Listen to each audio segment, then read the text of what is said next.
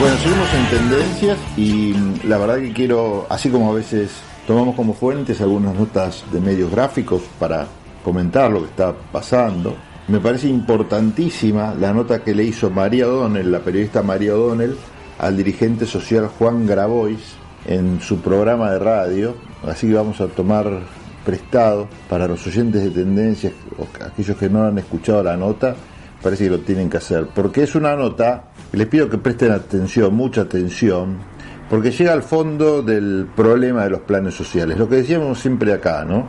Eh, importa que existan los planes sociales en función de que salvan vidas, claramente. Pero se dicen muchas cosas sin saber, y es con ese objetivo que María O'Donnell le hace la nota a Juan Grabois, con el objetivo de terminar de dilucidar primero qué son planes sociales, a qué se denomina planes sociales, cuáles planes son sociales, es decir, sin algún tipo de contraprestación por parte de quien lo recibe, y cuáles otros denominados planes o que se meten en este paquete tienen otro nombre, pero no es caprichoso esto, sino que responde a una razón, que hay en este caso una contraprestación. Vamos a escuchar cómo explica Juan Grabois el tema, que me parece que aclara mucho, aclara muchas dudas y más allá de la posición o opinión que uno tenga sobre este asunto, me parece que aclara muchas cosas. Por eso lo decidimos pasar acá en tendencias. Escuchémoslo.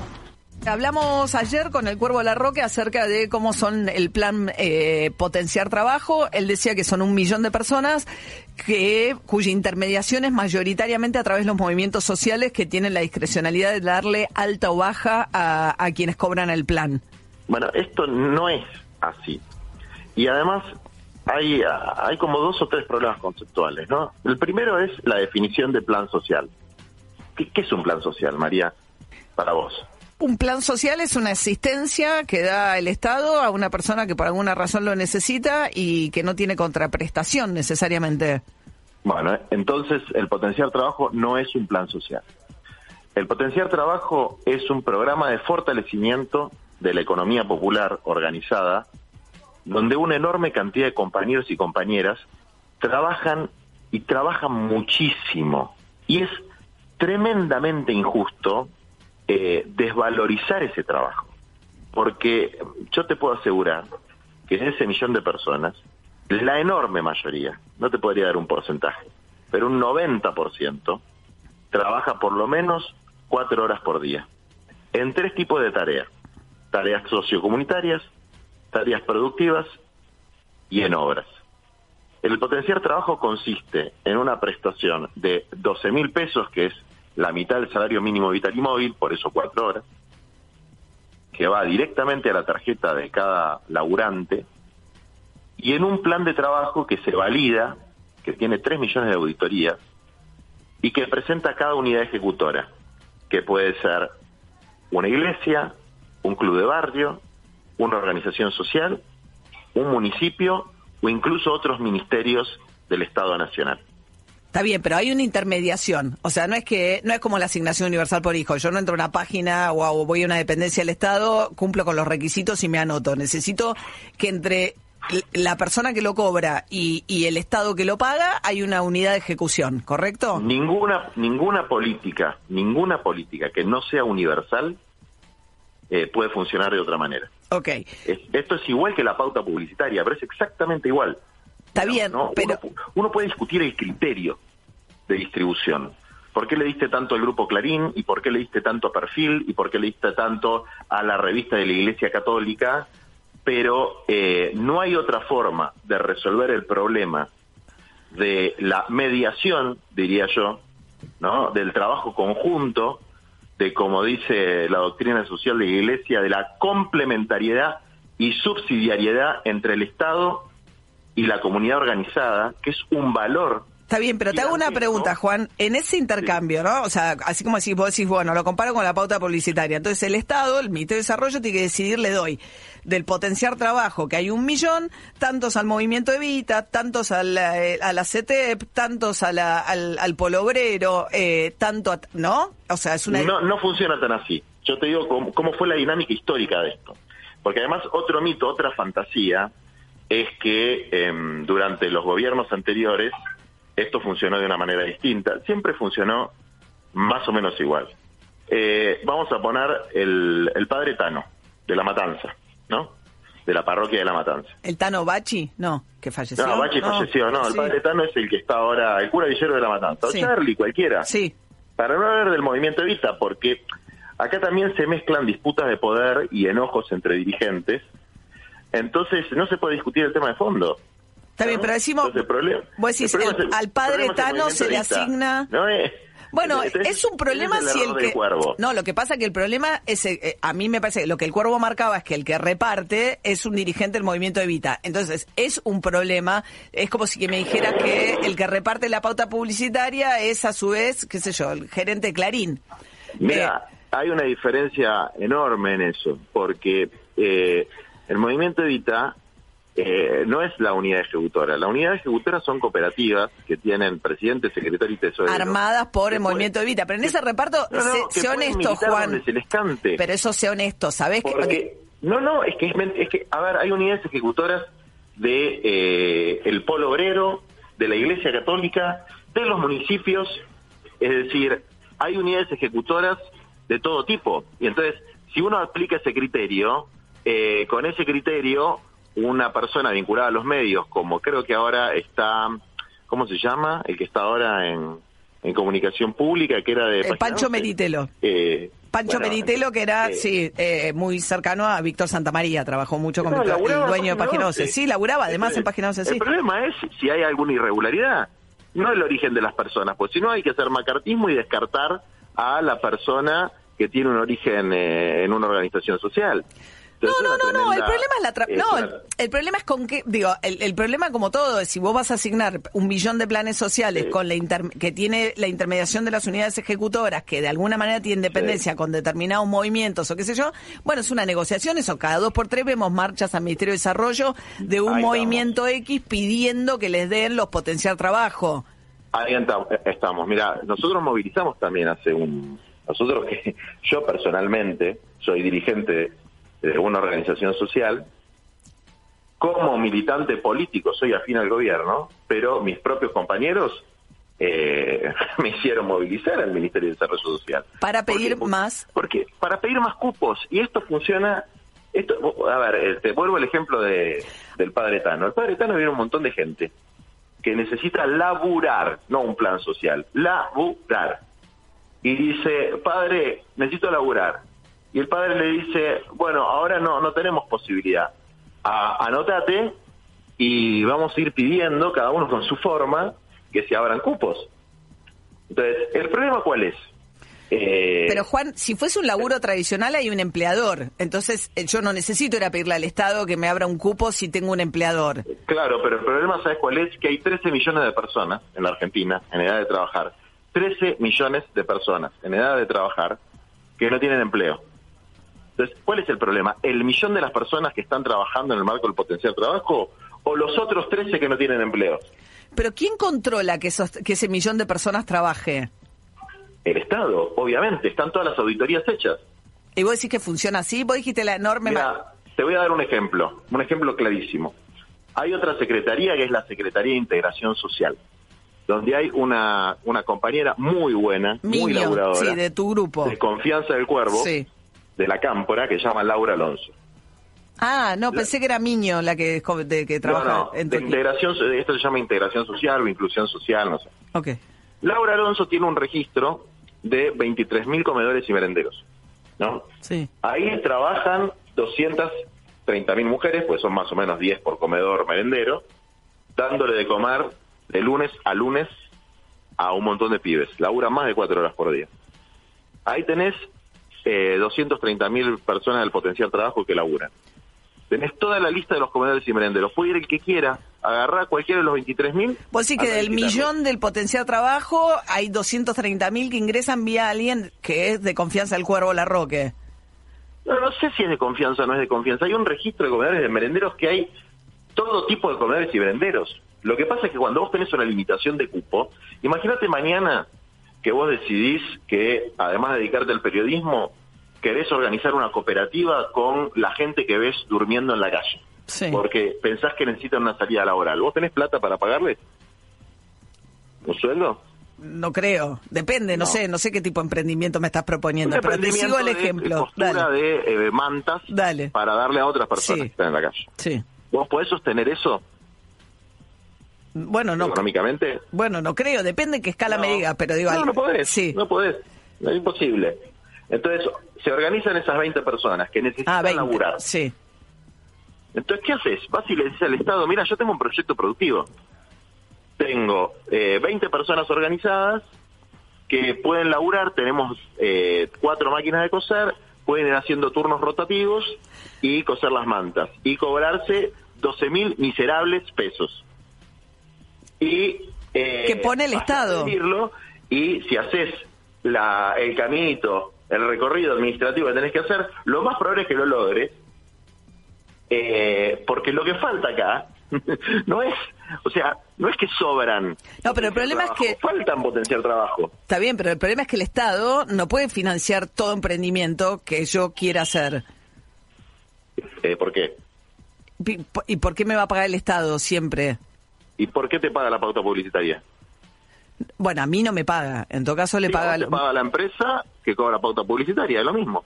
Es más, más intermediario todavía. No, bueno, depende. Digo, no hay medios ¿Por qué que no que la viven ATP? más de la pauta privada que la pauta estatal. Este, ¿Vos eh, cobraste la ATP? No. Bueno, pero sabés que muchos colegas tuyos lo cobraron. Sí, sí, sí, sí. Mi ¿Y por eh, qué trabajador le es- tienen que es una situación de bueno, ok, está bien. eh, te- No, ¿por qué? Está bien, me interesa. Pero vos lo que decís es que el Estado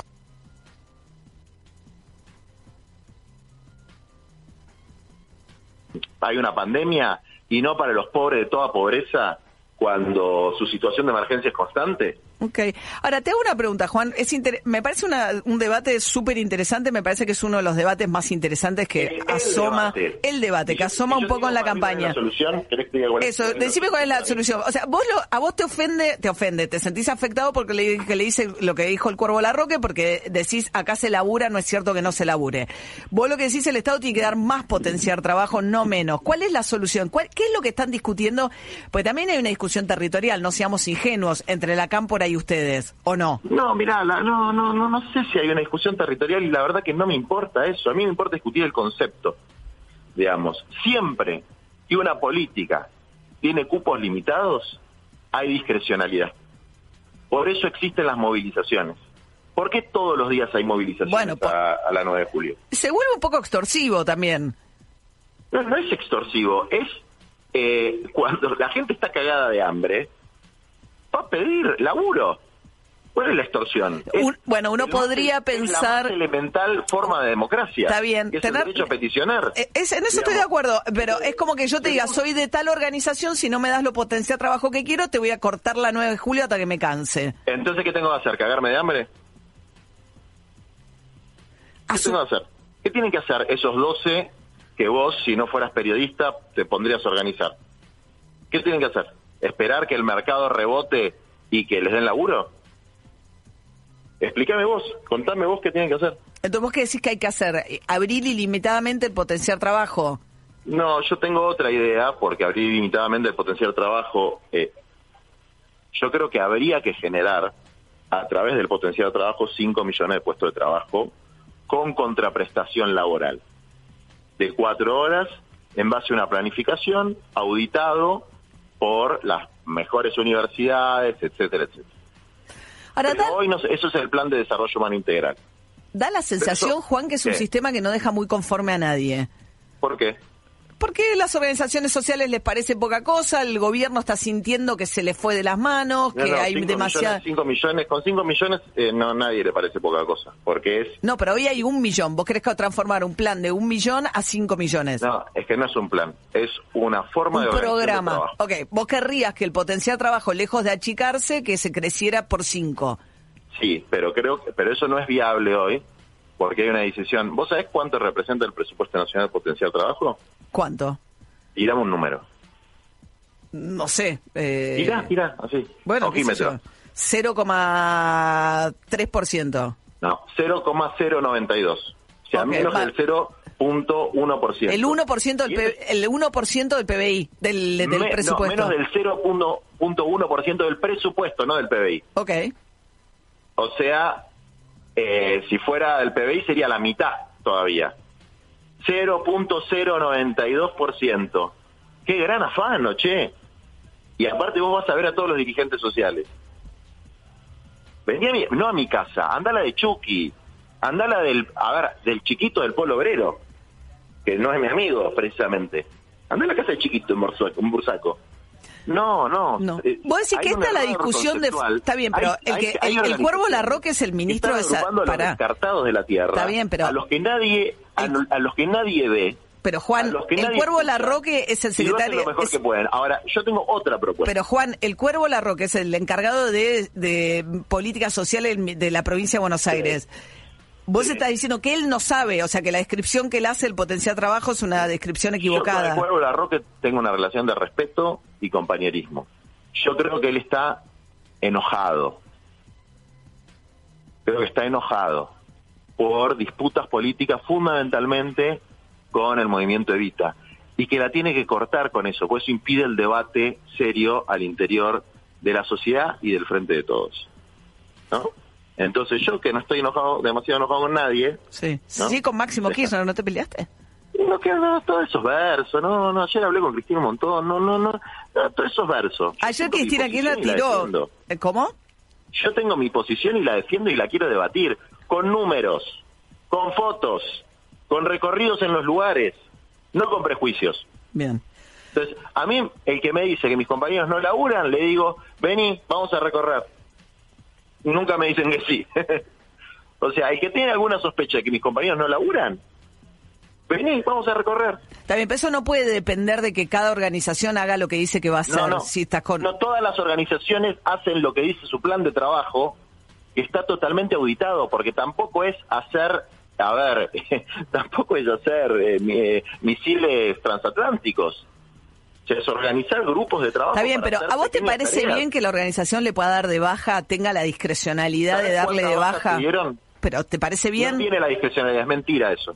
La organización propone y propone cuando no hay contraprestación. Está bien, sacame a este del plan porque no está laburando por lo que, pero puede ser porque no me gustó, porque no me milita, porque no me va a la marcha, digo, Pero toda Está bien, por eso, del mismo modo que a vos te pueden sacar del, del un hijo de su madre, te puede sacar a vos del canal porque no tenés la línea editorial del canal o del programa que hagas. O sea, soretes hay en todos lados, pero no es la mayoría. Mira, y te voy a dar un número para que lo tengas así bien claro. La organización puede proponer, dispone la Secretaría de Economía Social. ¿Sabes cuántas bajas se dieron este año? Menos del 2% del padrón. Está bien, pero ese 2%, si es injustamente privado de No un tiene- derecho, es que es que por eso te digo, no es injustamente privado, tiene una instancia de reclamo.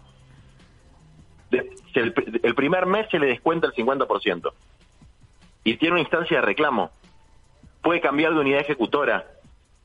Digamos, entonces, acá esta idea de que hay grupos cuasi mafiosos que tienen cautivos gente que la obligan a marchar y le sacan plata, es la imagen distorsionada que gran parte del sistema político, de derecha, de centro y de izquierda, quiere generar de el movimiento más novedoso y más maravilloso que ha creado nuestro país, que es inventar trabajo de la nada con un presupuesto ínfimo que si lo comparás con el que reciben los medios de comunicación, las empresas extractivistas, petroleras, mineras, gasíferas, energéticas, decís, che, el problema es el 0.092% del presupuesto. Entonces, después vamos al problema que vos decías de lo extorsivo. Mira, porque hay que discutir estas cosas. Hoy hay 13 millones de personas en edad de trabajar, es decir, entre 18 y 65, que no tienen ingresos regulares. De esos 13 millones, por lo menos 9 millones son pobres o indigentes. sí, Pobres o indigentes, ¿no? bien. Obviamente, la 9 de julio va a ser un desfile constante de gente de los más inverosímiles grupos. Hoy veía en la tele el merendero Corazón Contento, que- con 90 personas, en la 9 de julio. Eh, No deben ser de ninguna organización. No, no, no, por eso, y el grande. otro también era el movimiento Tupac, pero el problema es si cada 10 personas pueden ir a cortar la 9 de julio y es el método de presión para entrar en el potenciar trabaja, no, por termina eso. ¿Y cómo lo nunca. resolvemos? Yo tengo una propuesta. Que es que, eh, el, el que entren 5 millones de personas. No, esa no, esa, esa no, no me da la nafta para eso. pero ¿Cuál? tengo una que se puede Dale, dale y terminamos que- con eso. Que es el salario, es el salario universal de formación, eh, em- eh, trabajo y cuidados. Pero fundamentalmente, vamos a decir de formación, para que se entienda. Es un ingreso para los universal que se va a pedir al ANSES. Así que ahí Sin intermediación de nadie, estas sí, grandes mafias sí, terribles sí, sí. de gente mala, que somos nosotros, gente horrible y discrecional, ya está, se, te- se- se terminó cualquier argumento. Vas directo al ANSES, Universal, al ANSES. Eso vale un 1.5% del gasto primario. Y sacás a la gente de la indigencia. ¿Vale la Dedicas un, no vale la pena? dedicas un punto y medio de tu Para presupuesto. 9 millones de personas que cobran la línea de indigencia, es Sí. decir, la canasta alimentaria, Sí. Creo que vas a tener ¿No? que convencer a Guzmán, dijo que no. y bueno, entonces, ¿cómo la va a resolver? ¿Qué tienen que hacer los que no tienen nada? Ir a pedirle ahí, ¿qué tienen que hacer? ¿Quedarse de hambre? Bueno, Entonces, vos decís, es una extorsión ir a pedir. Y yo digo, es una extorsión no dárselo a la gente. lo que pasa me parece que la discrecionalidad del de- Ministerio de Desarrollo para decir a quién le da, la discrecionalidad después de los... O sea, me parece que hay mucha intermediación de algo bien, que es... sacar la que intermediación, pero para sacar la intermediación tenés, tenés que pagar hacerlo universal y tenés que gastar más que plata. necesita, si Total. no, siempre Sí, no. va a haber Es verdad. intermediación. Eso es verdad. Porque ¿qué pasa? Imagínate que vos haces una cuestión de sorteo. Sí. Bueno, se anotan un millón y sorteamos. Se anotan 10 millones y sorteamos, sale un millón. ¿Por qué te pensás que va a ser el otro, los otros 9 millones? ¿Se van a quedar esperando? Bien, Juan Grabois, eh, súper interesante. Hay que entender la Sí, gravedad del, del- problema. Bien. Y hay que tener empatía con la gente que está desesperada y dejar de pensar que el problema de la conflictividad social de la Argentina somos los movimientos sociales. Mira, el Juan, polo te obrero, tengo que dejar, ¿eh? Pero sí, dale. el, el polo obrero hoy está conteniendo 60 grupos, 60 grupos que si no estuvieran desfilando por la 9 de julio estarían haciendo cosas peores. O sea, ustedes no entienden lo que nosotros hacemos por la paz social en este país. No lo dimensionan. Y la única forma de salir de la discrecionalidad es ir a la universalidad. No hay forma. Porque si no es cambiar la discrecionalidad de uno por la discrecionalidad de otro. Entonces el debate en serio es con la universalidad de las políticas sociales y que las políticas sociolaborales estén mejor auditadas y mejor explicadas. Juan Grabois, muchas gracias. Un abrazo.